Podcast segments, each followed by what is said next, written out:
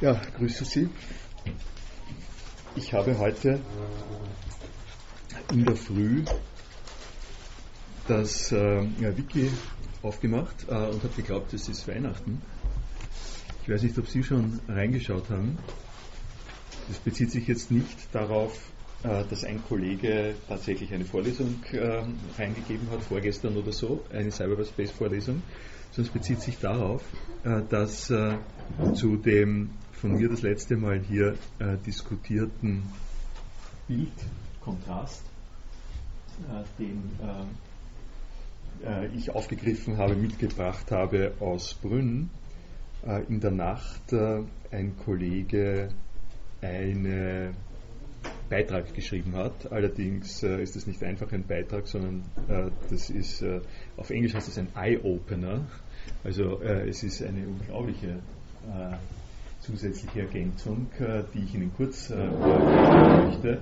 Vor allem deswegen, weil äh, es an wichtigen Stellen das ergänzt, erweitert, äh, was äh, ich äh, im Zusammenhang mit Herrn Crusantos dargestellt habe und es mir auch gestattet, vorzugreifen auf das, was ich heute und das nächste Mal machen werde, nämlich äh, äh, über objektorientierte Programmierung äh, und die Rolle des verborgenen Platonismus in der objektorientierten Programmierung zu sprechen.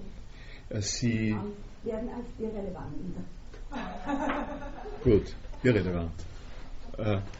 Dann mache ich Sie noch darauf aufmerksam, erinnere Sie noch daran, dass diese Gegenüberstellung der beiden Bilder die ähm, äh, ich übernommen habe äh, von den Chrysanthos, äh, so tut, als ob äh, die.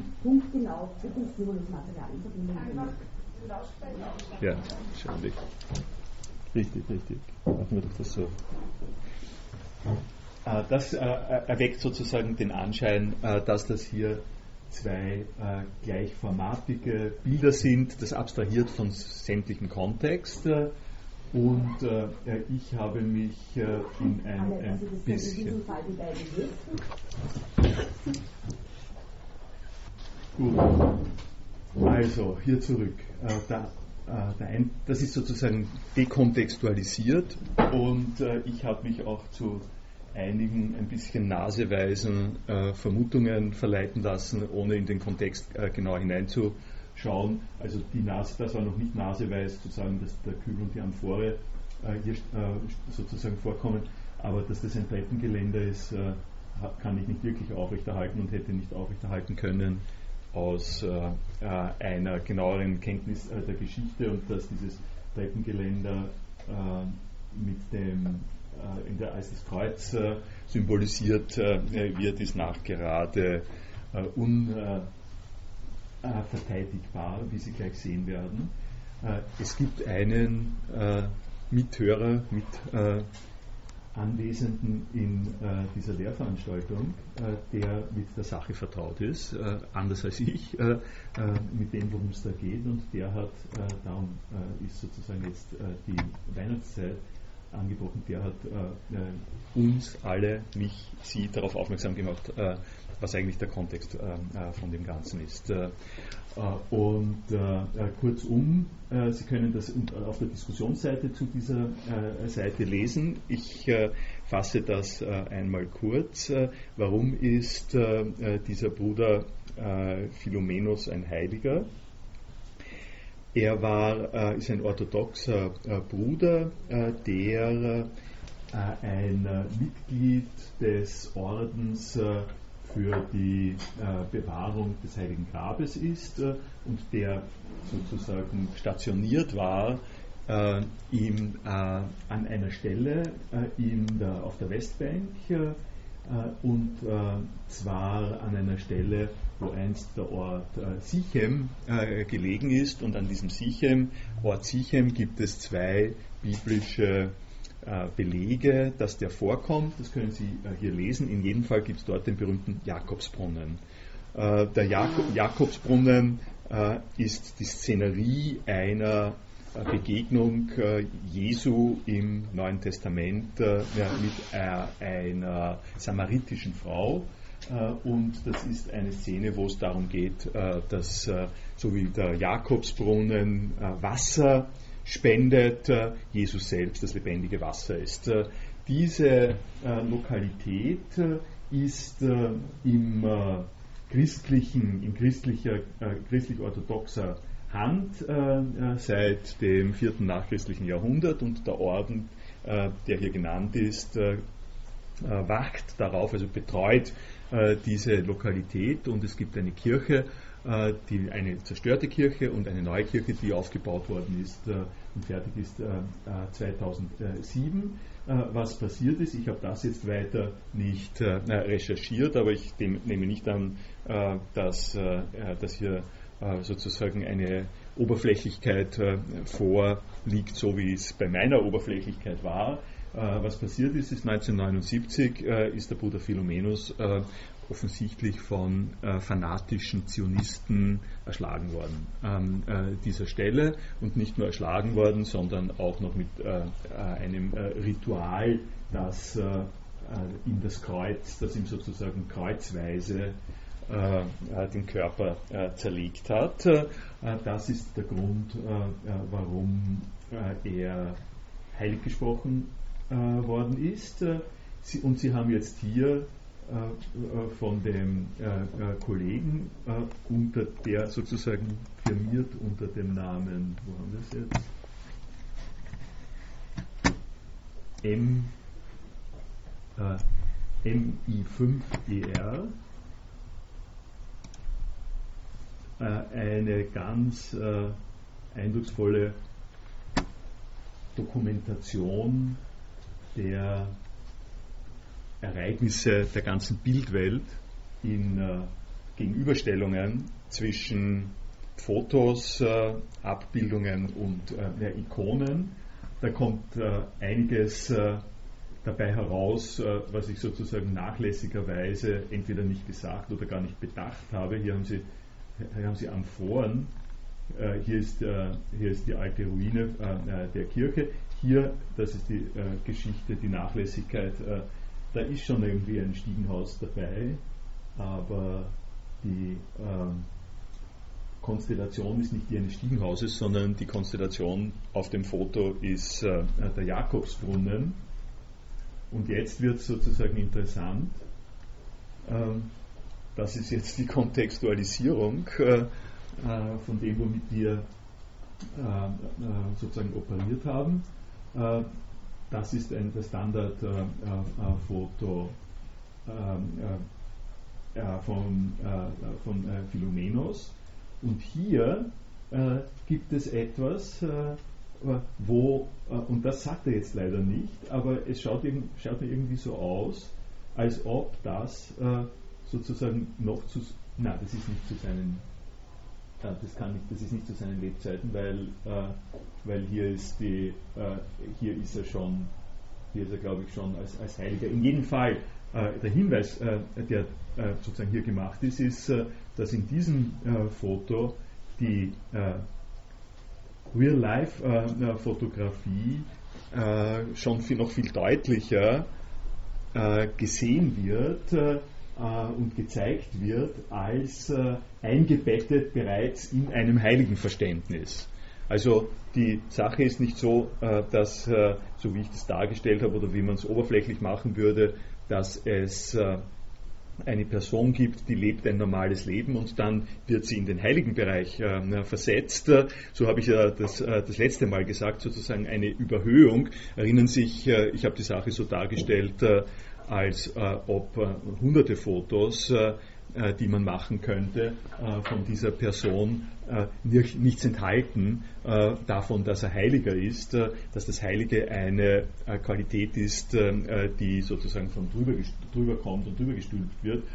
Was Sie hier sehen, ist, dass das Ganze, wenn man es mal wirklich ansieht, wie es funktioniert, eine äh, ein, eine doppelte Straße ist, von beiden Richtungen her geht. Äh, das heißt, man äh, bewegt sich schon im gewöhnlichen Leben so, dass man unter anderem eine Ikone werden kann. Also man hat eine äh, Vorstellung von äh, Heiligtum. Äh, das sind die äh, aus der katholischen Tradition jetzt her gesprochen, äh, sozusagen die frommen Personen, äh, die in der Kirche sich schon so verhalten, entsprechend angelisch oder so wie die Heiligenbilder, die in der Kirche sind, sozusagen eine Anverwandlung an das Bild des Heiligen in der aktuellen Körperhaltung. Und das ist schon einmal ein Hinweis darauf, dass es hier eine andere, sozusagen eine, eine untergründige oder nicht so untergründige Exchange-Funktion gibt von der Idealisierung in das Leben und vom Leben in die Idealisierung hinein. Die sind aufeinander abgestimmt. Hier haben Sie Ikonen, die ganz offensichtlich, die sind nun offensichtlich im im Nachhinein dann ikonifizierte Darstellungen dessen, was da passiert ist. Und hier äh, noch eine eindrucksvolle, wichtige Geschichte. Hier haben Sie, eine, äh, haben Sie die, äh, hier, das ist Phil, Philomenos, äh, äh, das ist ja der Name, äh, der hier mit Brillen sogar auf der Ikone vorkommt. Schauen Sie sich das mal genauer an. Ich denke, das ist also durchaus Gelegenheit, noch hier weiter, weiter zu diskutieren.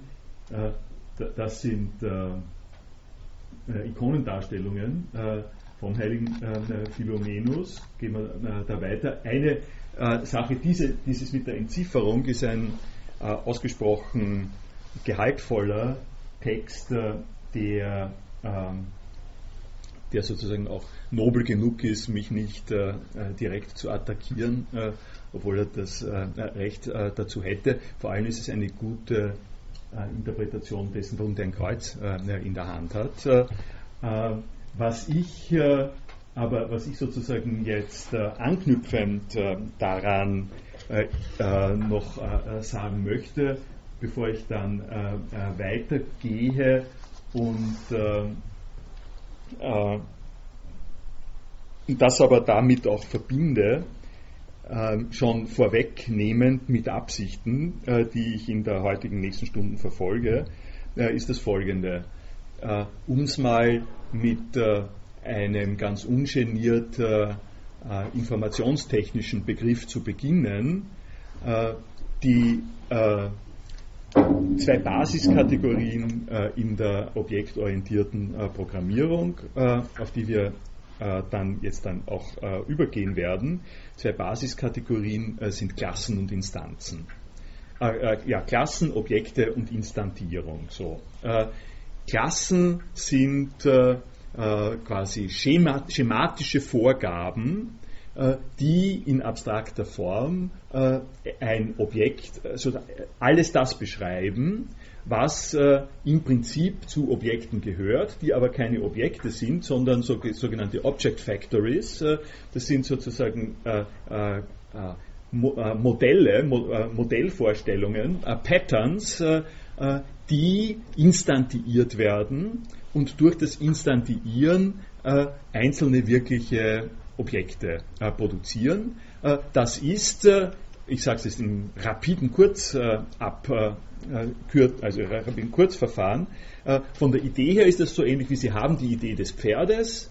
In die Idee des Pferdes gehört dass es vier Beine hat, dass es ein Tier ist, äh, dass es wie hat, dass es einen Schwanz hat und so weiter und so weiter. Das ist aber die Idee des Pferdes. Und dann gibt es äh, wirkliche Pferde und die wirklichen Pferde sind Realisierungen der Idee des Pferdes. das ist totaler Vulgär-Platonismus, aber in der objektorientierten Programmierung äh, ist es so. Äh, das, ist, das, ist, sozusagen eine faire Beschreibung äh, dessen, was die äh, als äh, Grundlage für das Programmieren einführen, äh, nämlich, äh, ich werde auf das äh, dann äh, gleich auch zu sprechen kommen, im Programmieren soll man nicht, das ist die Grundidee, soll man nicht mit bestimmten Verfahrensanweisungen äh, dem Computer Befehle geben, dass er irgendwas macht und diese Befehle äh, auf eine raffinierte Art und Weise äh, ineinander schachteln und sequenzieren, sondern es ist sinnvoll beim Programmieren so davon auszugehen, dass es, dass die, dass die zwei wichtigsten Basiskategorien eines programmierten Vorgehens Objekte sind und Objekte, das wird immer wieder gesagt, Objekte in der Software entsprechen Objekten in der wirklichen Welt, also ein Pferd oder ein Stuhl oder ein Tisch. Und wodurch ist ein Objekt charakterisiert? Äh, Objekte sind dadurch charakterisiert, dass sie äh, etwa, äh, eine Idee verwirklichen. Äh, also äh, noch einmal, wir sind auf der ganz vulgären äh, Ebene. Jemand sagt, er braucht einen Tisch. Ähm, er weiß noch nicht, wie der Tisch ausschaut. Er braucht einen Tisch. Warum braucht er einen Tisch? Weil er etwas braucht, worauf äh, er äh, sein, äh, sein Frühstück äh, äh, sozusagen hinstellt. Und das heißt, er braucht etwas mit Platte und, und, einer, und erhöht vom Boden und belastbar und so weiter und so weiter. Und wenn er jetzt jemanden sagt, bitte bring mir einen Tisch, dann geht er davon aus, dass die Person ihm äh, einen Tisch bringt, äh, ohne dass die Person gesagt hat, äh, ohne dass ich der Person gesagt habe, ja bitte, aber, aber das, das sollte ein Tisch sein, der diese und diese Farbe hat. Wenn ich ihr, das, der Person das nicht sage, wenn ich nur sage, ich brauche einen Tisch, mir ist alles andere egal, äh, dann, weiß, äh, dann, dann weiß durch unsere Kommunikationssituation die andere Person, okay, sie schaut irgendwo, wo ein Tisch ist, sie geht in den nächsten, äh, sie geht in den nächsten Raum, findet dort aufgrund der Kenntnis, der Kompetenz, äh, die sie hat, den Gegenstand der ein Tisch und bringt den Tisch her. Worin besteht diese Kompetenz, äh, die die Person in die Lage versetzt, äh, den Tisch herzubringen? Sie weiß, wovon es, worum es geht. Sie weiß, Tisch bezieht sich, der sagt eben nicht, bring mir etwas mit vier Beinen und so weiter und so weiter, sondern sie weiß, im Prinzip sind die, die Haupt, Eigenschaften eines Tisches sind die folgenden. Und aufgrund dieser Haupteigenschaften, der Kompetenz des Umgangs mit diesen Haupteigenschaften, was wird traditionell, äh, äh wie gesagt, äh, ein, ein, bisschen banalisierend, äh, äh den Begriff, die Idee des Tisches äh, nennen, ist es möglich, dass die Person im anderen Zimmer einen extra Einzeltisch, der dort steht, erkennt als ein Beispiel eines Tisches, als eine Instanz eines Tisches und diese Instanz des Tisches äh, äh dann daherbringt. Äh, äh, was ich Ihnen damit sagen wollte, ist äh, die ähm, doppelte Funktionalität, dass wir auf der einen Seite ein Feature-Set haben, Eigenschaften, äh, die wir zusammenfassen als so etwas von der Art und so etwas von der Art kommt in Einzeldingen vor. Äh, das werden wir uns, äh, im, werden uns dann sozusagen äh, jetzt noch ansehen, wie dieses Muster weiter verhandelt wird. Warum ich es jetzt hier im Kommentar zu Philomenos sage, ist, dass eine sozusagen oberflächlich von außen kommende Betrachtungsweise dieses heiligen, dieser, dieses, dieses heiligen Verhältnisses, des Verhältnisses der äh, beiden Bilder zueinander von mir so geleitet worden ist, dass ich gesagt habe, okay, da gibt es, äh, das gibt die Heiligkeit äh, und äh, die Heiligkeit ist in, instantiiert äh, in einem äh, Menschen und die Heiligkeit äh, ist an dieser Stelle, so habe ich auch argumentiert, die Heiligkeit ist kein abstrakter, unsichtbarer Begriff, sondern die Heiligkeit, äh, das, das Typus der Heiligkeit hat selber eine bestimmte Gestalt. Das ist diese Ikonengestalt, in der die Heiligenhaftigkeit greifbar ist und diese Heiligenhaftigkeit wird sozusagen umgesetzt in einer einzelnen Person. Äh, das ist, und man könnte es so sagen, was ich da gesagt habe, ist eine ziemlich äh, sozusagen äh, objektorientierte Betrachtungsweise, worum es da geht, wenn, wir wenn wir einer Person Heiligkeit zusprechen. Wenn wir einem Ding zusprechen, dass es ein Pferd ist, äh, dann sagen wir, wir betrachten es als ein Einzelfall von einem Begriff. Der Begriff äh, ist irgendwo äh, in der Luft.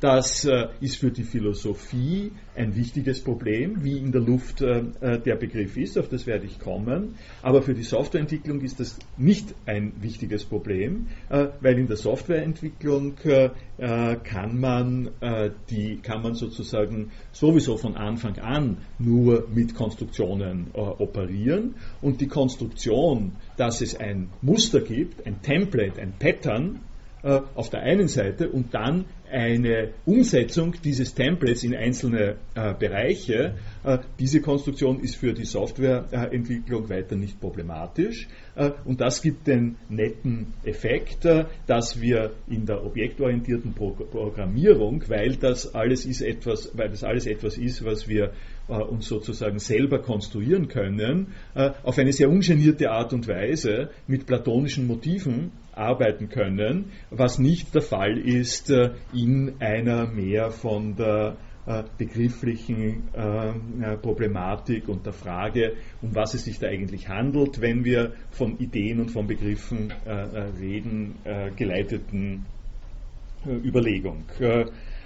und das Letzte, was ich dazu jetzt noch sagen möchte, ist, ich werde hinauf, hinauskommen in meiner Kette von Überlegungen, die ich Ihnen jetzt da vorlege, werde ich darauf hinauskommen, dass äh, ein Unterschied äh, zwischen diesem platonisierenden Muster in der Softwareentwicklung und dem, äh, was die Philosophie äh, sagen möchte im Zusammenhang äh, äh mit, Be mit, Begriffen und der Realisierung von Begriffen, äh, dass äh, der wichtige Unterschied genau darin besteht, dass es aus philosophischer Sicht äh, einen Widerspruch gibt, eine Interaktion gibt, äh, einen Austausch gibt äh, zwischen den Mustern und den, und den Umsetzungen. Also genau das, worauf ich hier aufmerksam gemacht worden bin, dass die richtige Rede von der Heiligkeit nicht so vollzogen werden sollte, dass man sagt, äh, und da hat sich äh, der Geist Gottes äh, auf die Person gesetzt und hat sie zum Heiligen gemacht oder sowas ähnliches. Das sind wirklich primitive Muster, sondern dass die richtige Rede die ist, dass es einen Sitz im Leben gibt, dass es Abläufe in der Geschichte gibt, die einen Anstoß geben für das Auslösen der Fragestellung, der Problemstellung, äh, was passiert da eigentlich und dass, äh, dass das heilig gesprochen werden eine sehr greifbare Reaktion auf einen sehr brutalen Ablauf im echten Leben ist. Wenn man das dazu sieht, dann kriegt man eine weniger mechanische äh, Betrachtungsweise und auch weniger mechanisch und weniger semiotisch. Ich habe es ja äh, semiotisiert, semiologisch aufgefasst, dann mit der Naomi Campbell äh, und mit dem Parimatch-Beispiel, als das, was ich das letzte Mal gesagt habe. So viel möchte ich heute äh, dazu sagen. Äh, wollen Sie dazu noch was bemerken?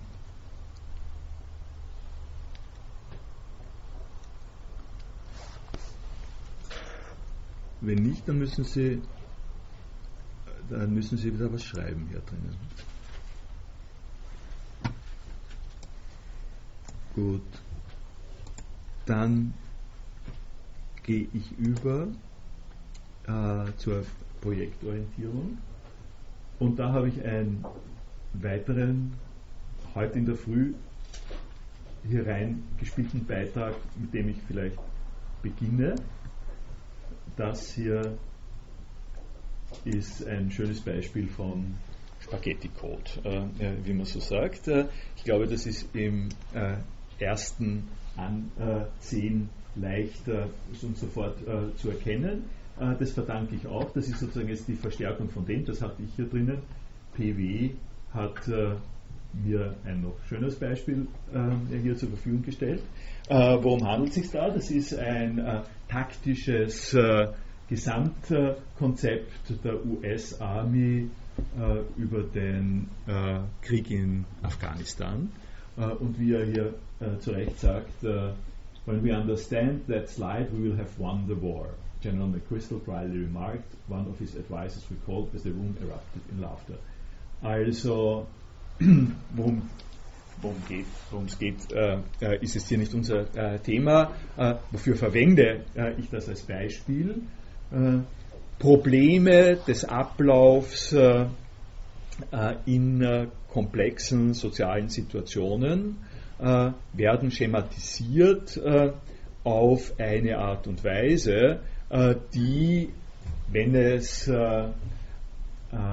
irgendwie in die Nähe der Realität kommt, äh, unüberschaubar, unverständlich äh, mehr, oder weniger werden. Man kann sich äh, sehr gut vorstellen auf der Basis von dem, äh, wie Wikileaks zustande kommt. Nicht? Äh, also irgendwo ist da ein kleines Loch. Das kann, äh, das kann sozusagen nicht anders gehen, als dass da irgendwo jemand sitzt, der alles das auf eine CD oder DVD äh, äh, speichert äh, in, in dieser Art und Weise. Das ist ein Einstiegspunkt, den ich gewählt habe, um Sie kurz zu konfrontieren mit einem Überblick über die Entwicklung von Programmiersprachen. Das ist, wie gesagt, auch nur wirklich komplett stichwortartig. Ich habe Ihnen hier äh, zwei Skizzen hineingeklebt, äh, äh, die ich aus einem Blog Four Lines of Code genommen habe, nur damit wir ungefähr wissen, in welchem Bereich wir uns bewegen. es gibt es gibt sozusagen den Beginn des Programmierens. Software Engineering ist der Basisausdruck, äh, wo man äh, Ingenieurswissenschaft, äh, technische Ingenieurswissenschaft verstanden hat, als genauso wie man es mit den Maschinen macht, macht man es mit der Software. Das war eine Zeit, wo es riesige große Computer gegeben hat, noch vor dem, vor dem Personal Computer und wo jeder, jeder große Computer nicht nur äh, die entsprechenden Relais, Schaltungen, Elektronik und so weiter gehabt hat, äh, äh, sondern jedes von diesen Beasts, von diesen großen Tieren, hat auch eine eigene Sprache gehabt. das war die Sprache, mit der man mit dieser großen Maschine kommuniziert hat, war praktisch genau angepasst. Maschinensprache, Assemblersprache, äh, hat es geheißen, genau angepasst an die Kapazitäten dieses Computers. Äh, das ist deswegen, kleine Nebenbemerkung, äh, von keiner kleinen Bedeutung, weil aus dieser Zeit die Schicht von Expertinnen und Experten, die gearbeitet haben an der Betreuung und an, an der ähm, Be, äh, Befütterung sozusagen dieser großen Maschinen, äh, der Auffassung gewesen sind, äh, dass das vollkommen egal ist, wem man die Software gibt. Äh, weil äh, die großen Computer Millionen und Millionen Dollar gekostet haben. Kein Mensch konnte sich die leisten, außer einige wenige Regierungs- und Verteidigungsinstanzen. Und äh, und wenn du, die, eine, wenn du sozusagen eine solche Millioneninvestition nicht gehabt hast, äh, dann war das vollkommen wurscht, ob du den Code gehabt hast oder nicht. Den hast du sozusagen studieren können, hast anschauen können, damit konntest du nichts machen. Äh, nur mit der Maschine konntest du es machen. Von daher kommt die allgemeine Vorstellung, dass, dass die Software etwas ist, was man einander geben kann, um auf gute Konzepte, Ideen zu kommen, weil man sie sowieso nicht äh, zusätzlich verwenden kann. Äh, und äh, das hat sich erst im Laufe der Zeit geändert in einer Situation, in der die Personal Computers es möglich gemacht haben, dass man mit einer Software Hunderte, Tausende, Millionen von diesen Maschinen betreiben kann. Dasselbe Betriebssystem, äh, wie man heutzutage sagen äh, würde, ein MS-DOS, Windows oder Linux Betriebssystem. äh, und da war dann plötzlich äh, das große Geld äh, am Horizont, weil man das jedem Einzelnen verkaufen kann, weil jeder Einzelne und jede Einzelne eine Anwendung gehabt hat dafür, die ist bei ihr zu Hause gestanden und hat gewartet auf das entsprechende Betriebssystem. Also das nur als kleine Klammerbemerkung. Ausgehend von solchen Softwaresprachen die, um Ihnen äh, zwei äh, Beispiele äh, äh zu sagen, also die, der Spaghetti-Code wird hier äh, platziert äh, in die 60er Jahre. ausgehend von diesen Ansätzen ist so in etwa in den 80er Jahren die objektorientierte Programmierung entstanden. zum Spaghetti-Code zwei Definitionen, äh, die ich Ihnen hier äh, auch reinkopiert habe. Sequential Programming und Procedural Programming. Wenn Sie sich anschauen, ich gehe da jetzt nicht im Einzelnen dorthin, wenn Sie sich die Beschreibungen und die Diagramme anschauen, kommen Sie drauf, das sind frühe Versuche, in das Ablauf, in den, äh, in den sozusagen Ad-Hoc-Ablauf, äh, den man im Programmieren zunächst einmal äh, verwendet hat, äh, eine gewisse Ordnung äh, äh, zu bringen. Also frühe, die frühe Problemstellung war die, man hat ein Problem, dieses Problem muss auf der Maschine so gerechnet werden, äh, in diesem Sequential Programming Beispiel, also zum Beispiel äh, die Fläche des Kreises berechnen. Die Fläche des Kreises berechnet man äh, mit einer gewissen Formel. In diese Formel gibt man Werte ein, dann wirft man die Maschine an. Die Maschine hat das Resultat äh, äh, herausgerechnet, so ist es sozusagen eingestellt äh, und damit ist der, der, Auftrag der Maschine vorbei. Eine andere Maschine macht es anders, macht es aufgrund von anderen Befehlen. was man allenfalls tun kann, ist diese Art von Befehlen aneinander zu reihen und Schritt für Schritt abzuarbeiten. wenn in dem Maße, in dem es dazu gekommen ist, dass das immer komplexer wird, bleiben wir äh, bei, bei, diesen Dingen, äh, in dem Maße, in dem man mal so gesagt hat, die Computer sind derartig äh, machtvolle, mächtige, nicht machtvolle, mächtige Maschinen, äh, dass wir ihnen eine große Anzahl von miteinander verbundenen äh, Aufgaben geben können, äh, dann ist das in die Richtung gegangen, zunächst einmal, dass man diese Aufgaben also genau definiert hat. Wenn Sie hier sehen, sind das alles äh, nachvollziehbare, sinnvolle Verbindungen zwischen verschiedenen Aufgaben, aber man wird äh, ab einem gewissen Zeitpunkt den Wald äh, äh, vor lauter Bäumen nicht mehr sehen. Äh, das ist ziemlich klar. Das ist ungefähr so ähnlich wie im Wiki. Ähm, also Wikis sind äh, wenn sie ein bisschen gebraucht werden, äh, verwendet werden, hin und her sind. Äh,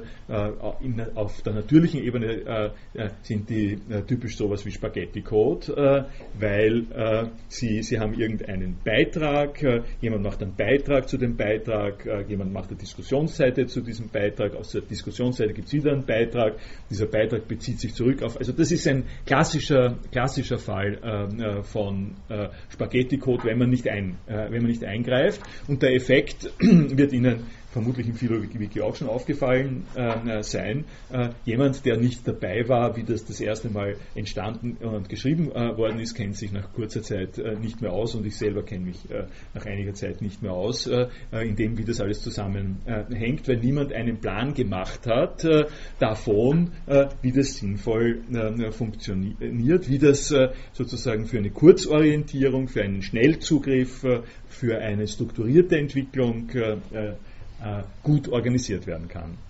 Äh, äh, Im Zusammenhang mit Wiki bleibe ich dafür, bleibe ich sozusagen dabei, dass das eine, eine gute Sache ist oder sein kann. aber in der Softwareentwicklung ist relativ klar, dass das hier, wenn sich so entwickelt, nicht wirklich zukunftsweisend ist.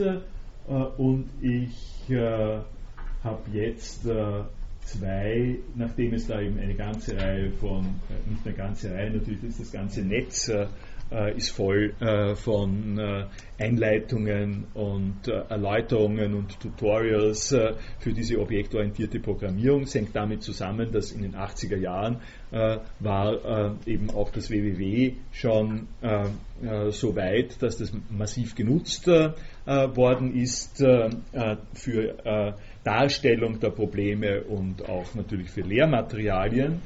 Ich gebe Ihnen zwei Beispiele die äh, Ihnen, äh, die uns sozusagen da ein bisschen weiter äh, die Entwicklung äh, äh, zeigen, ähm, um, um, es einfach mit äh, Worten zu beschreiben, auch wenn Sie das mal hören und wenn Sie was, wenn Sie jemandem sagen, Sie haben in Philosophie etwas über objektorientierte Programmierung gehört, dass Sie das zumindest identifizieren können, worum es da geht.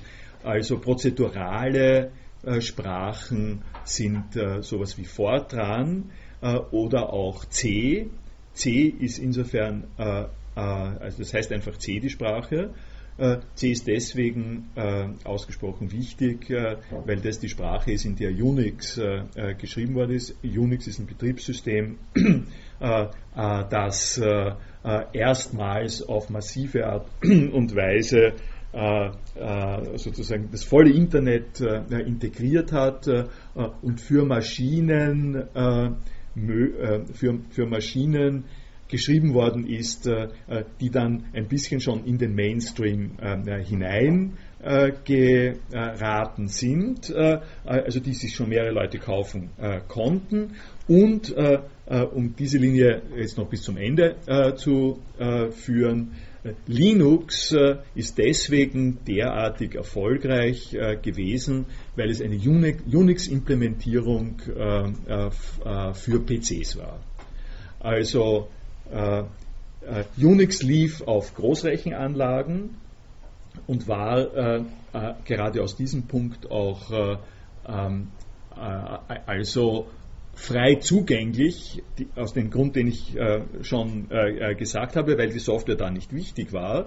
Äh, was der Linus Torvalds gemacht hat, war, dieses Unix-System äh, umzuschreiben, also eine Version dieses Unix-Systems, das ein äh, sehr leistungsfähiges und C geschriebenes Betriebssystem gewesen ist, für IBM-Computer, also für die Prozessoren ab 386, die von Intel äh, hergestellt worden sind, umzuschreiben, sodass man einen Computer äh, äh, gehabt hat, auf dem man normalerweise dann Windows 3.1, äh, also entweder DOS, das heißt, das musste man ja beides, man musste DOS dort äh, spielen und dann auf DOS drüber das Windows 3.1. Das war der normal äh, Computer, den man sich in den 80er, 90er Jahren dann schon leisten konnte. Und äh, für diese Art von Computer hat Linus Torvalds eine Unix-Version äh, geschrieben. Nicht nur er, sondern das war äh, eine massive Internet-Aktion. Äh, äh, das hat geheißen, dass man äh, einen von diesen Computern, der ständig, äh, den man unter Windows gehabt hat, der ständig abgestürzt ist, der äh, ausgesprochen langsam war, ich äh, kann mich äh, gut erinnern daran, da hat man einen, hat man Unix-System äh, reingetan. Das Unix-System ist verbunden gewesen mit einer sofortigen Verbindung ans Internet, mit einer sofortigen zur Verfügungstellung von Servern, mit einer sofortigen gegen, zur Verfügungstellung der ganzen äh, äh, Routinen und Instrumente, mit denen man neue Software äh, installieren äh, kann. Es war also einfach ein gigantischer Sprung, äh, wenn auch ja, nicht von der Benutzer, Benutzerfreundlichkeit, von der User, Usability äh, ziemlich äh, haarig, sagen wir es mal äh, so. aber die, also das ist die Richtung, das ist sozusagen die Entwicklung, die von C äh, in den Bereich von, von Linux äh, und dem, was wir heutzutage haben, geht. Äh, das war die Vorbemerkung dazu, dass wir hier C haben. C ist eine objektorientierte Weiterentwicklung von C, die sich besonders eignet für alles, was mit Grafik äh, zu tun hat. Also C kommt noch aus einer Zeit, auch dieses Prozedurale kommt aus einer Zeit, äh, wo man noch mit der Kommandozeile operiert hat. Äh, wenn Sie in die Grafik gehen, und da kann ich Ihnen äh, jetzt das schon ein bisschen deutlicher machen, äh, welchen Typus von Problemstellung äh, die Softwareentwicklung da hat, wenn Sie in eine Benutzer, eine grafische Benutzeroberfläche gehen, wie machen wir das? Wie, wie das hier? Hier haben wir gerade nichts. Das ist natürlich ein, ein schöner wir haben, wir haben natürlich schon ein bisschen etwas. Das da, da, da unten oder oben, der äh, Beamer, der Beamer hängt ein bisschen schief, aber Sie können sich vorstellen, da oben ist so eine Ikone für, für den Firefox äh, äh Browser oder eigentlich brauche ich das nicht, das ist der Blödsinn. Äh, äh, wenn Sie den Firefox selber haben, äh, dann sehen Sie da das folgende. der hat ein, ein Fenster aufgemacht, wie man heutzutage sagen würde. Das ist ein Fenster. Dieses Fenster hat eine Adressleiste, dieses Fenster hat diese Buttons hier. Äh, das hat hier einen Menüeintrag. Äh, und äh, wenn man so über die Sachen redet, wird schon ziemlich klar, dass, dass das immer wieder kommt. Also wenn Sie, wenn Sie fünf von diesen Firefox-Sachen aufmachen, und nicht nur, wenn Sie Firefox aufmachen, sondern wenn Sie dafür auch noch ein Office-Paket äh, aufmachen und irgendein kleines Spiel aufmachen, äh, dann werden Sie äh, erwarten, äh, dass diese Fenster alle mehr oder weniger dieselben Eigenschaften haben. Sie sollen zum Beispiel äh, vergrößerbar und verkleinerbar sein, man soll sie wegklicken können, äh, man erwartet eine Menüleiste.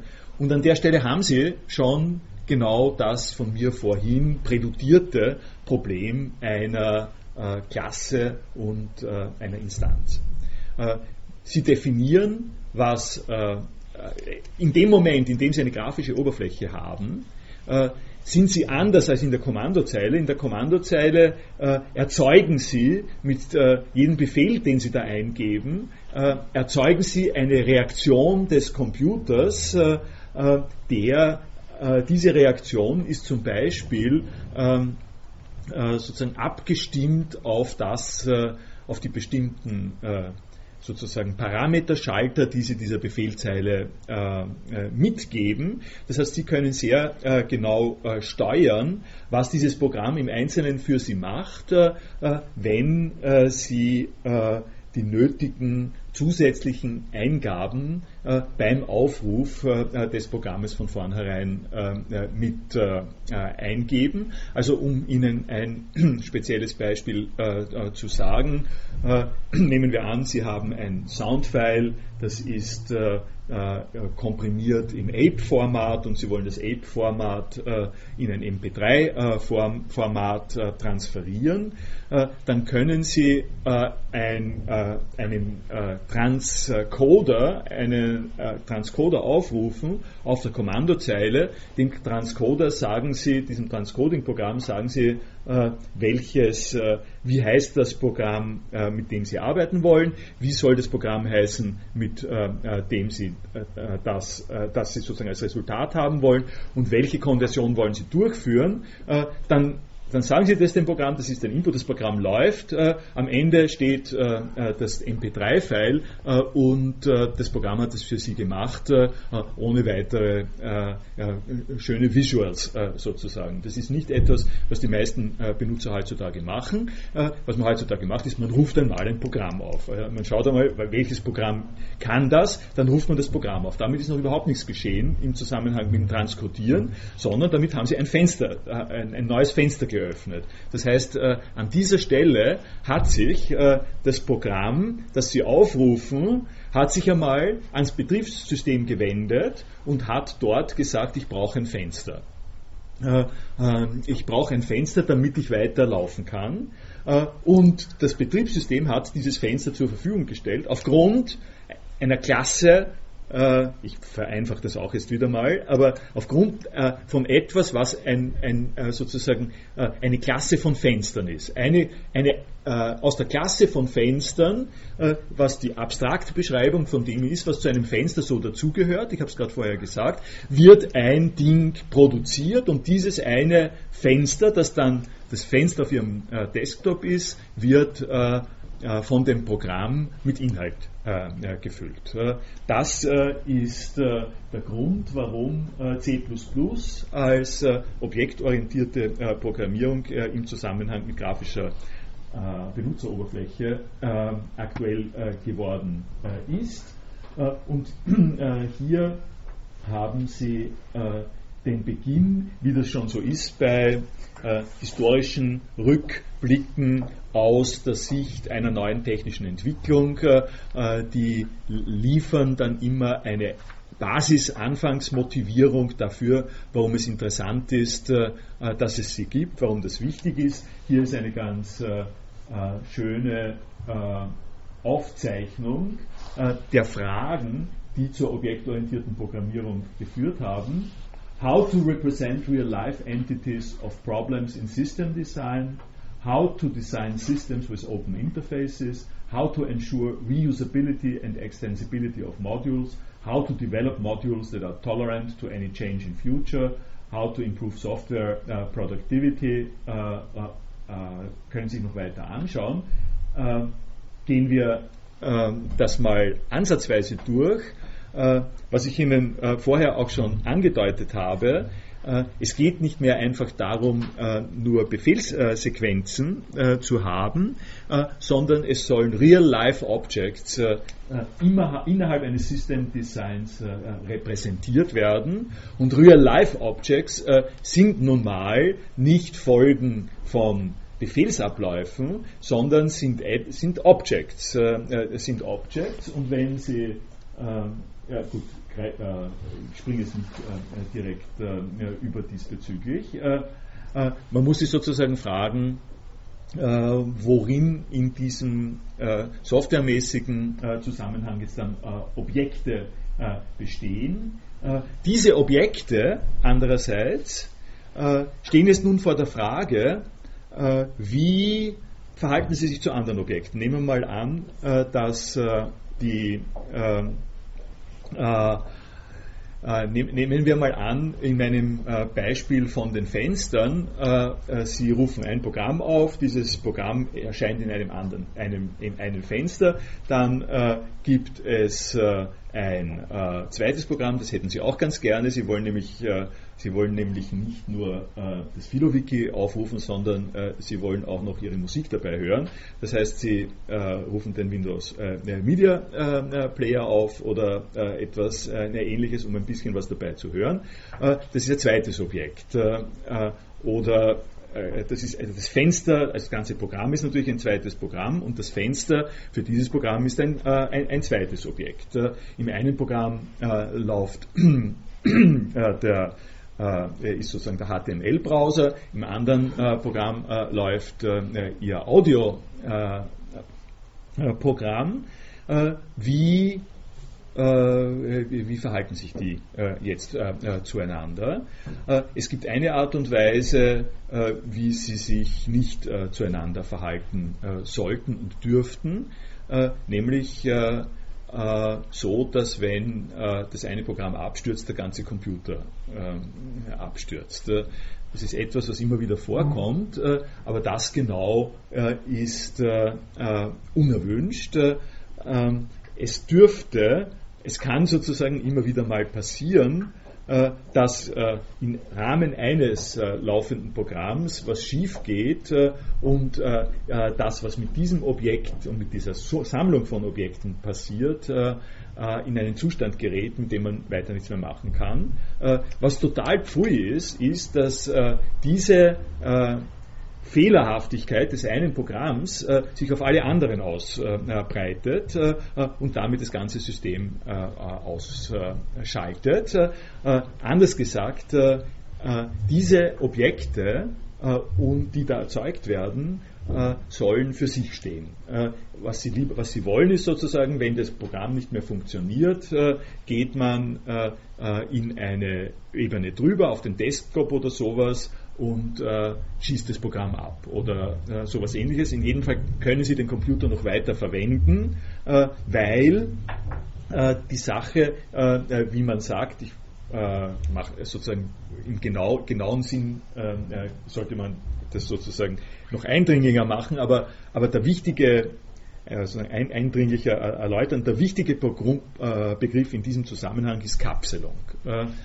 Das, was in dem Programm funktioniert als Ensemble von, äh, ähm, von Daten und äh, Abläufen, äh, gehört in dieses Programm äh, und hat keine Auswirkung auf äh, andere Programme, es sei denn, Sie äh, definieren in das Programm hinein, welche Beziehungen das haben kann und Sie definieren auch natürlich gewisse Sicherheitsvorkehrungen, äh, was passiert, wenn dieser Austausch nicht, äh, nicht äh, funktioniert. Also Ihr Browser, ich habe das jetzt mit dem, ähm, ich habe das mit äh, dem separaten Audio-Player gesagt, äh, aber ein schöner Fall, wo Sie natürlich wollen, äh, dass eine solche Interaktion stattfindet, ist, dass wenn Sie ein Movie anschauen wollen im Browser, dann wollen Sie ganz gern noch einen Ton haben. Die die Browser stellen keinen Ton äh, zur Verfügung, sondern die Browser stellen, äh, brauchen ein Plugin, äh, um den Ton abzuspielen. Und ein Plugin für einen Browser ist nun genau so etwas, ein Programm, das einerseits äh, für sich selber funktioniert, das aber andockt äh, an einer vom Browser vorhergesehenen Stelle, in der der, die Informationen, die über den Browser kommen, weitergeleitet werden in dieses Plugin, um Ihnen eine Interaktion zwischen diesen beiden Objekten auf Ihrem äh, Desktop äh, äh, zu gestalten. Gut, gehen wir da mal ein bisschen durch. Das, das lasse ich mal da. Hier, hier, kommt, hier kommen die entsprechenden acht Basiskategorien für das objektorientierte Programmieren zum Ausdruck. Objekte, Klassen, Datenabstraktion, Vererbung, äh, dynamisches äh, Binden, äh, also Kapselung, Polymorphismus, Message Passing. Sie können sich das alles im Einzelnen ansehen. ich gehe zum Java-Tutorial. Java ist, also C ist die Basissprache für ähm, Betriebssystem ähm, mit grafischer Oberfläche. Java ist äh, äh, ebenfalls eine objektorientierte äh, Programmiersprache, die aber ein bisschen eine andere Funktion hat. die ist dazu ähm, auch entwickelt, im Netz verteilt und äh, unabhängig von bestimmten einzelnen Betriebssystemen äh, zu äh, operieren. Äh, das heißt, mit äh, Java können Sie äh, ein und dasselbe Programm auf Macintosh, Windows, Unix laufen lassen, müssen es nur sozusagen jeweils, Sie brauchen nur in diesen jeweiligen Betriebssystemen brauchen Sie ein Java Engine. diese Java-Tutorials sind aber sehr schön geschrieben und instruktiv. Hier haben Sie What is an Object. Sie haben gehen, wir das, äh, gehen wir das vielleicht einmal durch, die ersten drei äh, Absätze, damit Sie in etwa das ver, verstetigen, was ich Ihnen gesagt habe. Ob Objekte äh, sind wesentlich, um objektorientierte äh, Technologie äh, zu verstehen. schauen Sie um sich und Sie finden viele Beispiele von Objekten in der wirklichen Welt äh, ihren Hund, äh, äh ihren äh, Schreibtisch, äh, ihren Fernseher, ihr Fahrrad. Objekte in der wirklichen Welt haben zwei Charakteristika. Sie haben alle a state and a behavior. Dogs have a state, einen Zustand. Hunde haben einen Zustand, Name, Farbe, Rasse hungrig und sie haben ein Verhalten, sie bellen, holen gerade irgendetwas, wackeln mit dem Schwanz. Fahrräder haben einen Zustand, der gegenwärtige Gang, in dem sie sind, die äh, die Frequenz, de, äh, mit der sie die Pedale äh, treten, der gegenwärtige, gegenwärtige Geschwindigkeit.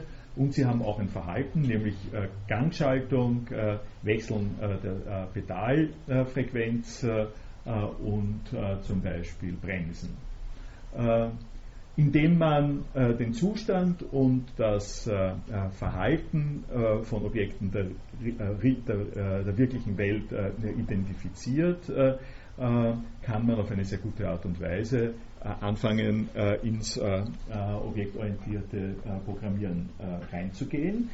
Im C++-Tutorial steht für dieses State und Behavior steht Data and Functions.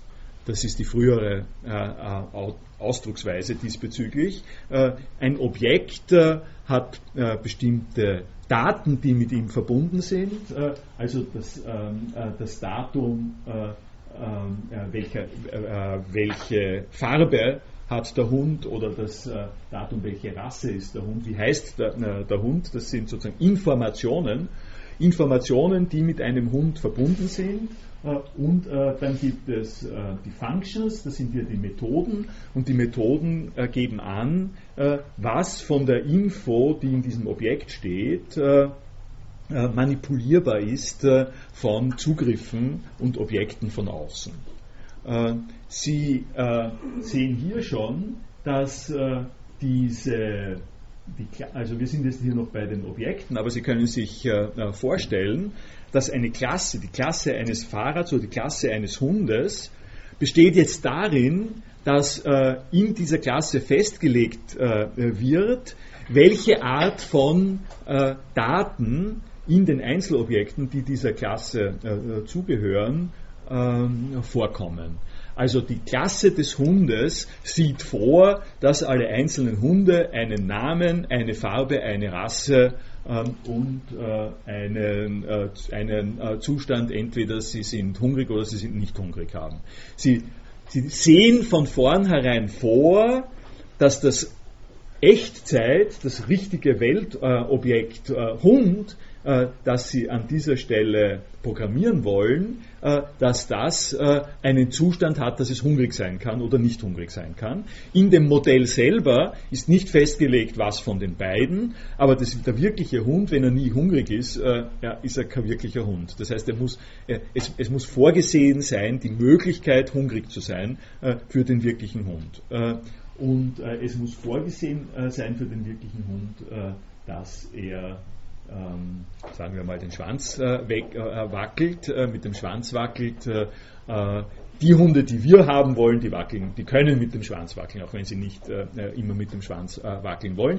Hier sehen Sie, ich greife wieder voraus auf das, was ich jetzt schon einmal gesagt habe, hier sehen Sie ein, ein, ein, ein, wichtiges Feature von dieser Art von Konstruktion, das sich nicht ganz deckt mit dem, was in der Philosophie äh, über Begriffe äh, und äh, Ideen gesagt wird. Äh, in der Philosophie wollen wir quasi äh, diskutieren darüber, welche Feature, welche Features äh, in einem Begriff sind wesentlich und welche sind nicht wesentlich. Also diese Frage von wesentlich und nicht wesentlich spielt da eine große Rolle.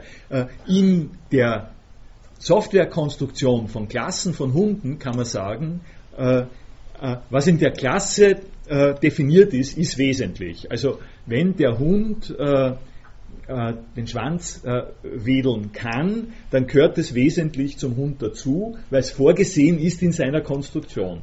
Das ist nicht so anders als das, was traditionellerweise gesagt worden ist von Gott, der also früher wieder, entschuldigen Sie die äh, Vereinfachung, äh, die Templates der Dinge sind im Geist Gottes. Ich habe das äh, im vergangenen äh, Jahr, im vergangenen Studienjahr in der Vorlesung über eine Idee haben, habe ich das ein bisschen ausgeführt. Äh, äh das ist sozusagen durchaus hochscholastische Orthodoxie, äh, dass äh, die platonischen Ideen, in denen zusammengefasst ist, worum es bei einem Ding im Wesentlichen geht, in der christlichen Tradition in den äh, Geist Gottes hineingerutscht sind.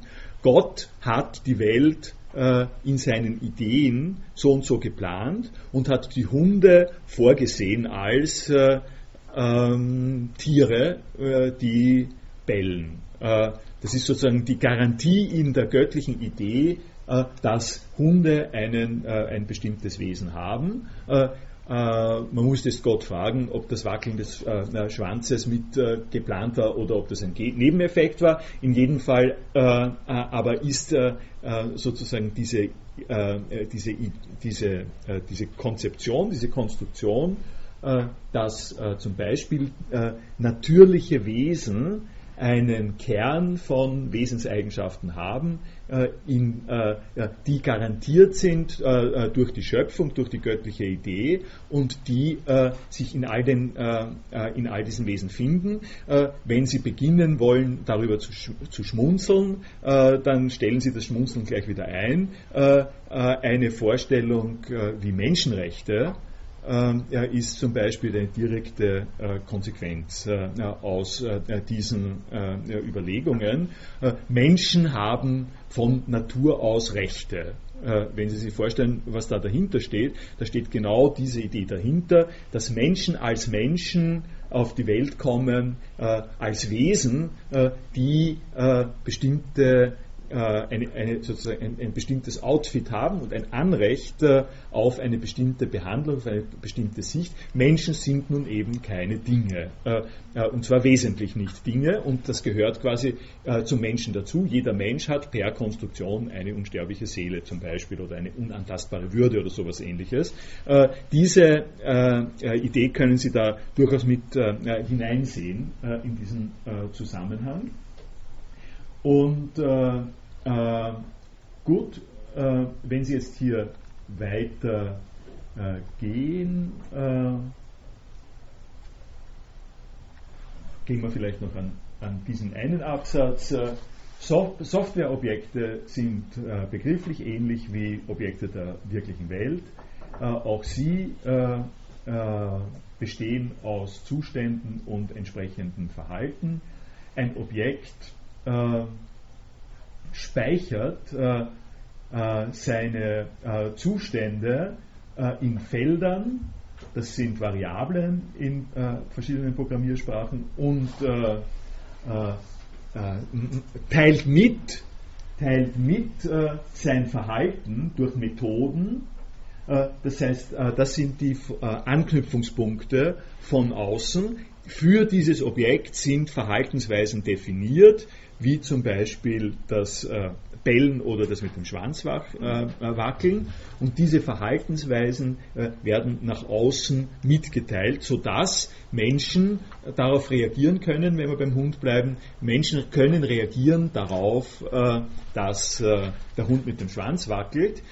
das, da kommen wir jetzt dann gleich weiter. Also Methoden operieren an dem internen Zustand eines Objektes und dienen als der primäre Mechanismus zur Kommunikation zwischen Objekten, äh, indem man äh, den inneren Zustand verbirgt und alle Interaktionen äh, notwendigerweise durch die Methoden eines Objektes durchführen lässt, äh, äh, insta, äh, sozusagen instanzialisiert, installiert man die sogenannte Data Encapsulation, also die Kapselung was ein fundamentales Prinzip der objektorientierten Programmierung ist. Das heißt, äh, Sie müssen nicht wissen, wie es im Hund äh, vor sich geht, äh, wenn er mit dem Schwanz wackelt.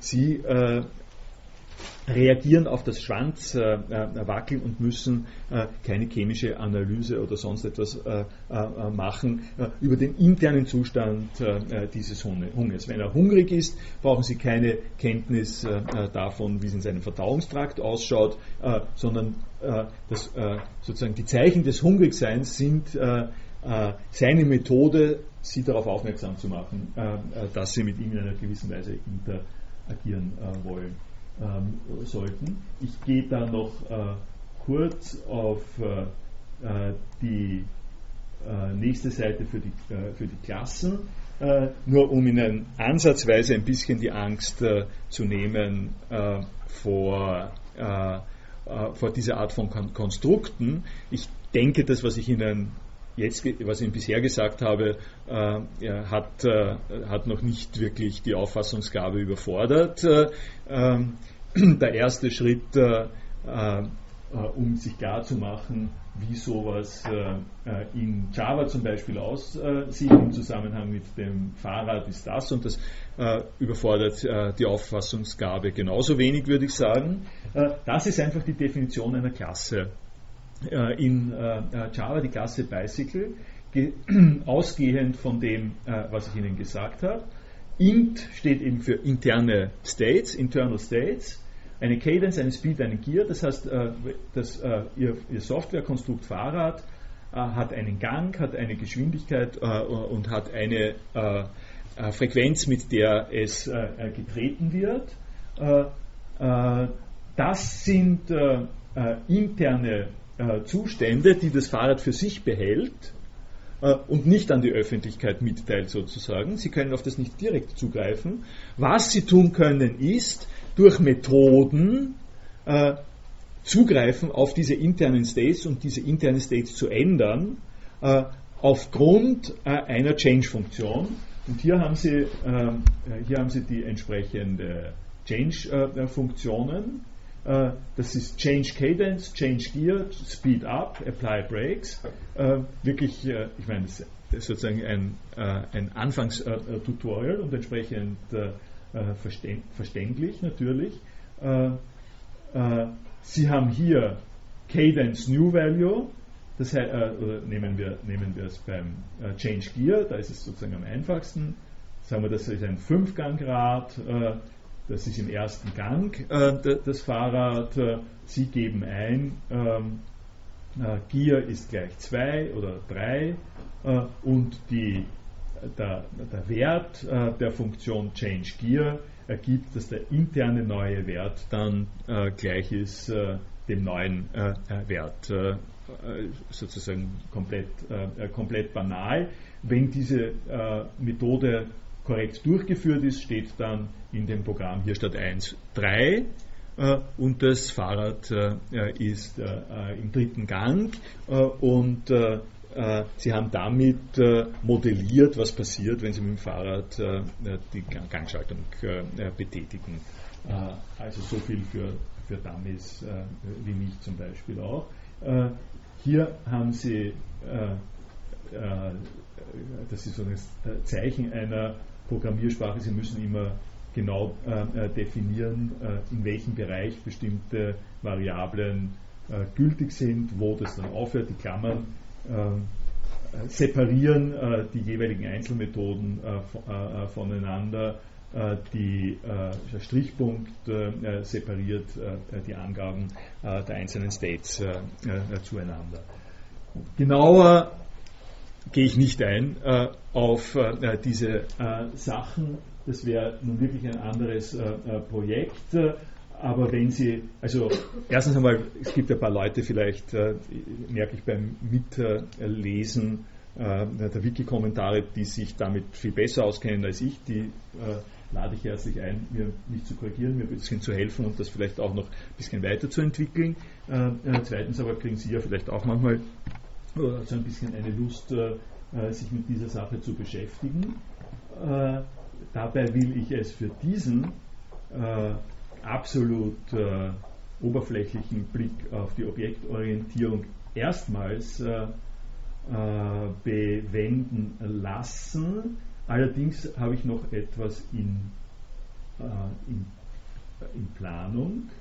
Wo ist das jetzt bloß? Hier, Platon platonisch. Das ist meine, das ist jetzt das, äh, womit ich mich äh, schon noch ein bisschen auseinandersetzen möchte, auch sozusagen passt es gut äh, äh, zu Weihnachten als der Zeit der Spiele und des bisschen äh, Herumprobierens. und das ist also und allein schon deswegen muss ich mir das leisten, weil es mit Tätigkeiten von mir und Studenten von mir seit einigen Jahren doch ganz eng zusammenhängt äh, und weil, äh, wenn man von objektorientierter äh, Programmierung und Platon äh, redet, es eigentlich nicht möglich ist, äh, äh, sie nicht auf ein paar von diesen Dingen aufmerksam zu machen. Worum handelt es sich? Wir haben im Studienjahr 2008-2009 ein Projektseminar gemacht.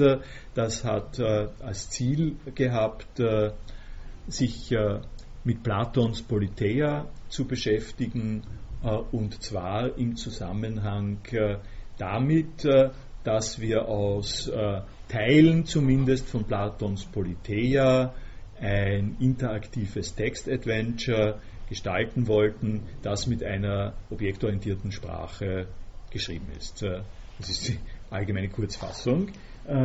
Ich gebe Ihnen mal die Release-Seite davon. Das ist äh, äh, das, womit wir dann äh, bis zum, e, zum Ende gekommen sind.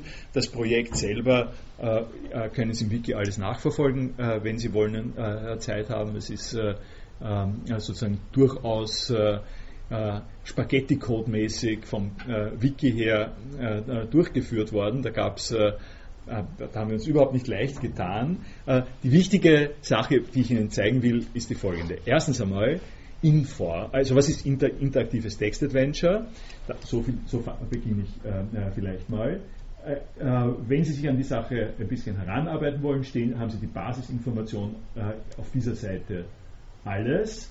Äh, wenn Sie nichts von dem haben wollen, sondern sich nur ein bisschen umschauen, worum es da geht, dann haben Sie das Spiel hier online. es gibt ein Google-Survey, es ist ein, na, ja, es ist ein Google Code Service, richtig, ein Google Service. Äh, dieses Google Service gestattet es, online äh, interaktive Text Adventures äh, äh, darzustellen. Was sind interaktive Text Adventures? Kommt aus der Frühzeit äh, des äh, Umgangs mit Computern und zwar ganz ausgesprochen aus der Zeit, an der die Kommandozeile noch das Wichtige war. Das war wenn Sie sich erinnern, es ist die Zeit, wo die Männer noch die wirklichen Männer waren äh, und äh, äh, die Frauen die wirklichen Frauen und die Programmierer äh, äh waren die, die mit der Kommandozeile äh, operieren konnten.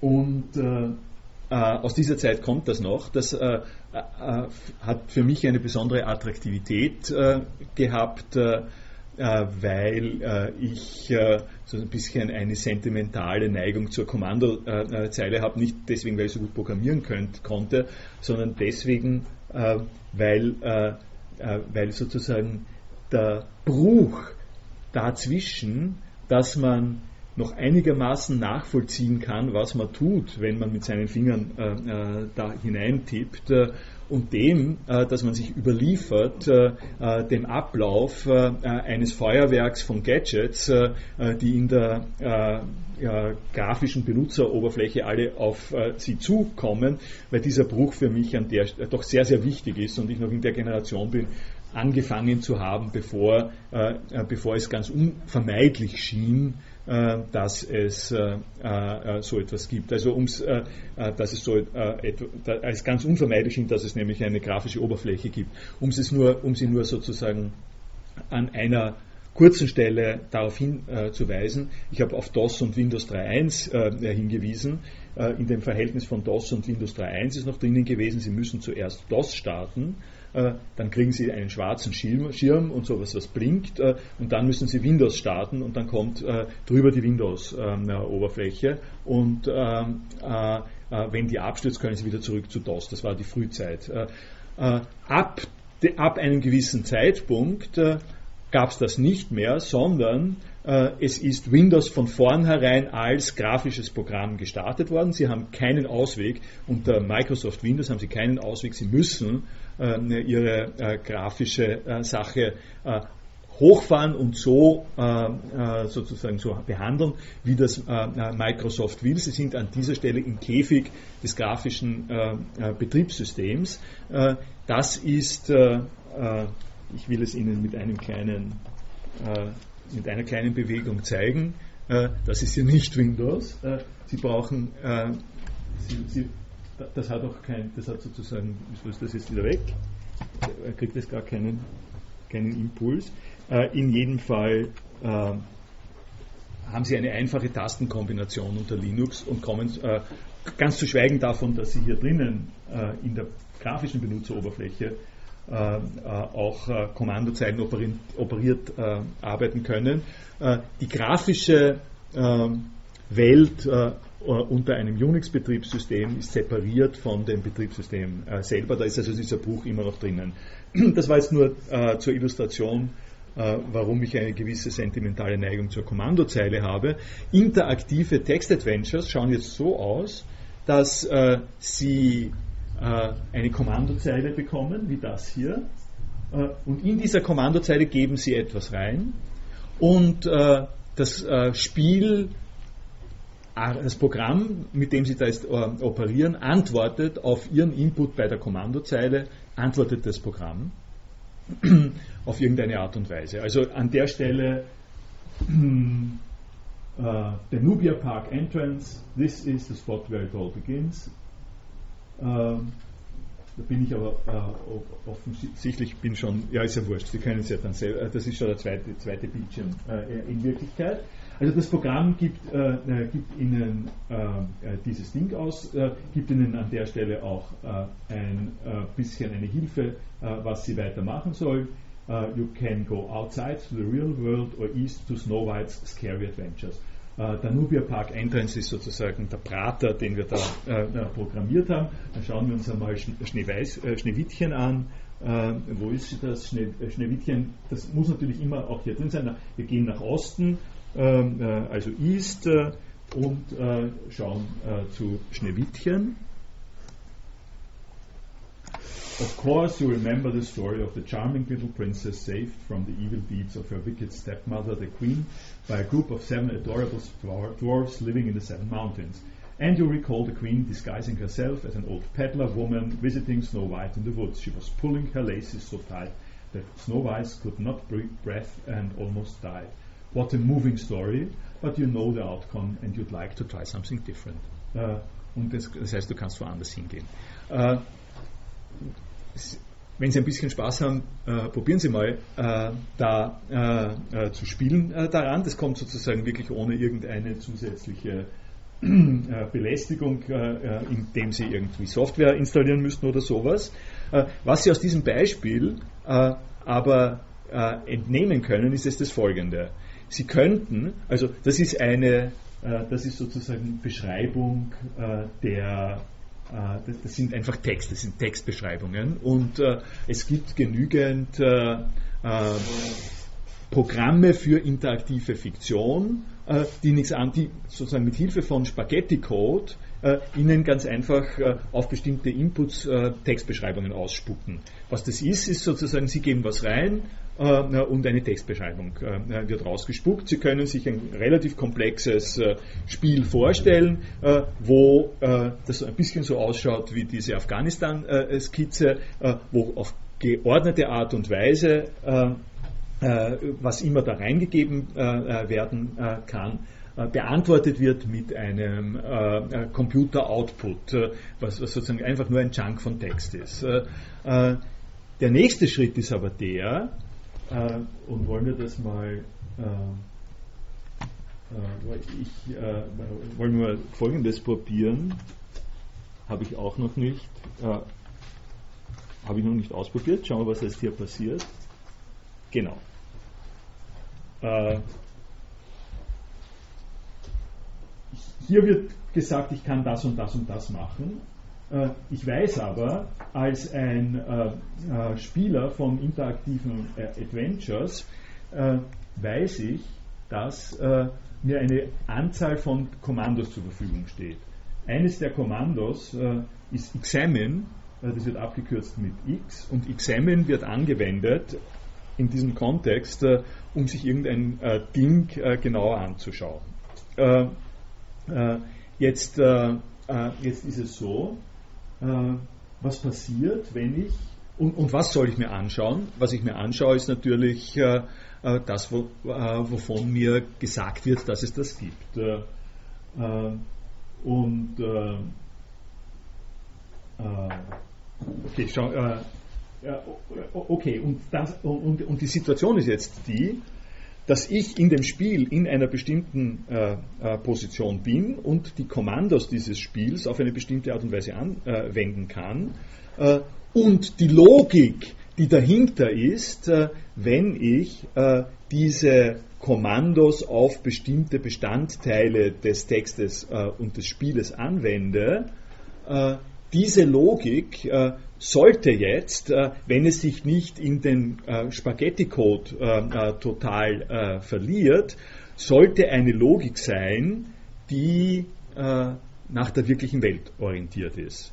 Nämlich, ich schaue mir an, die wenn, wenn, da beschrieben wird, dass es ein Ding gibt, dann schaue ich mir das Ding an, das beschrieben wird. Äh, und wenn es das Ding nicht gibt, äh, dann soll äh, etwas, dann soll, zu, soll zum Beispiel nicht gesagt werden, dann soll nicht gesagt werden Fehler 27 oder sowas ähnliches, sondern dann soll eine Antwort kommen, die darauf angelegt ist, dass ich in, äh, dass ich in der Logik meines äh, Schaut dir an, Examine, äh, schon drin stehen habe, ich will mir ein Objekt anschauen. Äh, also Examine Entrance heißt, äh, äh, Examine Entrance heißt, ich gehe aus davon, dass ich in dieser Welt ein Objekt habe und dieses Objekt ist ein Eingang und diesen Eingang will ich genauer beschrieben wissen. Wenn es diesen, dieses Objekt nicht gibt äh, in der Welt, äh, dann kriege ich eine Antwort, die nicht sagt irgendeine Fehlermeldung, sondern als Antwort kriege ich hier, you can't see such a thing. Äh, und dieses You can't see such a thing impliziert sozusagen, äh, dass das Programm schon weiß, ich habe äh, etwas anschauen wollen, ich erwarte jetzt die Beschreibung eines Dinges und dieses Ding ist aber nicht da. Das sind jetzt Strukturen, die in dem Programm schon drinnen sind und die die Bewegung innerhalb der simulierten Welt, die da drinnen ist, steuern. Etwas, was ebenfalls in dem Programm drinnen ist, ist die ist sozusagen ist, ist die, die Geografie, das, die Möglichkeit nach Osten, Westen und so weiter zu gehen. Gehen wir nach Osten. Äh, also, gehen wir nach, wo ist es da? äh, da waren wir schon, äh, hier sind wir im, im, im Osten, aber gehen, äh, gut, ich lasse das jetzt mal äh, äh, hier dabei, was ich Ihnen nämlich äh, sozusagen damit andeutungsweise nur im ersten Gusto sozusagen sagen wollte, dass, und da, da gehe ich vielleicht jetzt hier rüber, dass im Hintergrund dies, von diesem Spiel, äh, das, wir, das wir hier gemacht haben, ein, äh, eine Programmiersprache steht, äh, die in diesem Fall Inform, Inform heißt, Inform, Inform 7. Schauen wir uns das an. Und äh, Hier. Also, da, wo hatten wir das? Uh, Snow White's Scary Adventure. Ich glaube, da sind wir schon am Text-Size. Wir sind schon am größten. Gut.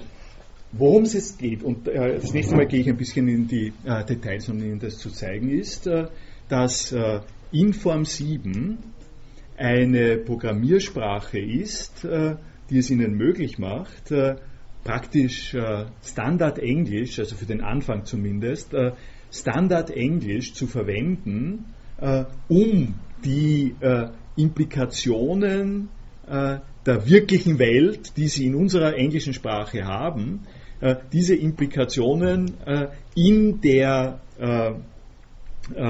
in der Spielwelt, in der simulierten Welt ganz einfach automatisch umzusetzen, um es äh, um sozusagen auf die banalste Art und Weise zu sagen, Sie haben das, äh, das Java-Code-Fragment gesehen über das, über das Bicycle. Äh, Sie können in Inform hinschreiben, äh, äh, Bicycle is a kind of thing. Uh, bicycle has gears and speed. Uh, was ich Ihnen da geschrieben habe, schreiben Sie einfach auf normales Englisch hin. Die Info-Umgebung kompiliert das äh, im Hintergrund äh, zu einer äh, digitalen Welt äh, und, äh, und macht, gibt Ihnen sozusagen äh, die Möglichkeit, aufgrund Ihrer objektorientierten Formulierungen eine Welt von Objekten und ihren Interaktionen zu gestalten, zum Zweck eines Spiels, mit dem Sie sich beschäftigen können. Ich zeige Ihnen das sozusagen auf die einfachste mögliche Art und Weise. etwas, was, was das Programm einfach dadurch, etwas, was das Programm einfach dadurch äh, äh, zu Wege bringt, dass sie, äh, dass sie sagen, hier, sie sagen, äh, the Nubia Park Entrance is a room. Das ist ein Name äh, und das ist eine äh, Beschreibung. Room ist an der Stelle die Klasse. Es ist in dem Programm, weil das dafür schon vorgesehen ist, äh, für interaktive Fiktion, nämlich im Programm ist vorgesehen, es gibt ein Template für einen Raum. Räume haben bestimmte Eigenschaften. Sie können diese Klasse Raum aufrufen, um zu sagen, äh, eine Instanz von dieser Klasse ist der Nubia Entrance äh, das brauchen Sie nur mehr sozusagen zu bestellen. Was das Programm dann macht, ist, äh, es erzeugt einen Raum mit bestimmten Eigenschaften. Zum Beispiel, äh, um es nur ganz kurz zu sagen, eine der Eigenschaften, die ein Raum in der Regel hat, ist, kann, ein Raum kann beleuchtet oder nicht beleuchtet sein. Also das heißt, Sie können, sind im Raum und sehen nichts oder Sie sehen etwas und normalerweise ist der Raum beleuchtet. Beleucht Räume haben es wesentlich an sich, dass sie sozusagen beleuchtet sind. Und äh, in dem Moment, in dem Sie einen solchen äh, Raum bestellt haben, den Bibliomia Park Entrance, erzeugt er Ihnen eine äh, hier äh, ein, eine bestimmte Softwarekonstruktion, äh, die in der Landkarte, die für dieses Spiel äh, gemacht wird, hierzu gleich am Anfang steht. Der Nubia Park Entrance, Room where Play begins. Äh, und in diesem Room bist, äh, bist du selbst äh, als diese Art, als diese Person. Und dieser, die, diese Nubia Park Entrance ist nun verbunden äh, in der Logik dieses Spiels mit anderen Räumen, die sie definiert haben. Sie haben Snow White's uh, Scary uh, Adventures. Uh, achso, ja, ich bin am falschen Computer. Sie haben Snow White's Scary Adventures. Das, das, ist das, was Sie hier definieren. Da haben Sie Snow White's Scary Adventures ist ein Entrance. Entrance, also ein Eingang, ist ebenfalls ein, äh, vorge eine vorgegebene Klasse äh, in diesem Spiel. Sie haben, das werde ich das nächste Mal Ihnen ein bisschen noch näher sagen, Sie haben sozusagen alles das, was Sie brauchen, um schöne Spiele spielen zu können, softwaremäßig haben Sie im Prinzip da schon mal vorgegeben. Äh, und, äh, äh, und diese Entrance zu dem Snow White wird automatisch äh, in der Landkarte hinzugefügt. Ich werde das nächste Mal nicht äh, mit dem so, äh, nicht äh, mit äh, äh, dem äh, Spiel beginnen, das, das sehr, sehr komplex ist, oder na, sehr komplex nicht, aber vergleichsweise komplex. Ich will, um die, um die simplen Sachen Ihnen zu zeigen, werde ich mich beziehen auf ein Modell, das Andreas Kirchner gemacht hat von einem Buch. da kann man es dann ein bisschen durchsichtiger vielleicht äh, sehen, wie sowas funktioniert. Äh, die Sachen, die ich gesagt habe über den Tisch, äh, was der Tisch so alles hat, werden Sie da wiederfinden als die Frage, was, was braucht man eigentlich für ein Buch? Welche Eigenschaften wollen wir für ein Buch genau definiert haben? Und da können wir uns an diesem speziellen Fall können wir uns sozusagen dann auch ansehen, wie sowas ansieht. Das ist sozusagen ein in Inform modelliertes Buchmodell. Thank you.